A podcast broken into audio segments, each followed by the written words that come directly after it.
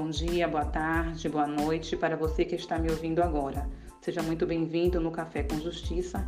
Meu nome é Rosana Araújo e eu trago para você cinco passos para entender o que é e como funciona a mediação. Você sabe quando foi criada a mediação?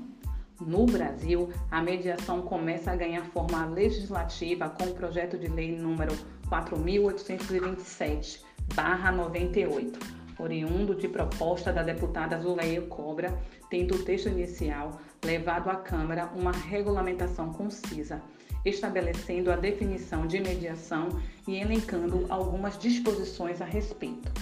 Mas como é a mediação no Brasil? A mediação é um método alternativo de resolução de conflito por meio do qual é possível resolver um conflito sem que seja necessário a interferência da justiça.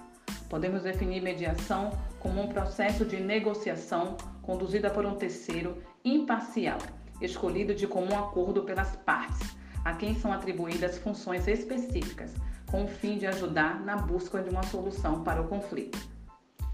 E como a mediação pode ajudar? A mediação é um método que pode ser aplicado em diferentes tipos de conflito, como trabalhistas e consumeristas, envolvendo pessoas físicas e jurídicas. E como funciona o processo de mediação? A mediação é um processo voluntário que oferece àqueles que estão vivenciando uma situação de conflito a oportunidade e o espaço adequado para conseguir buscar uma solução que atenda a todos os envolvidos. O mediador atuará como um facilitador para uma interação diferente entre as partes, melhorando a comunicação, contribuindo em um diálogo colaborativo, positivo, com foco nos reais interesses e necessidade das partes, na busca de reflexões e soluções de ganha-ganha que saem das próprias partes.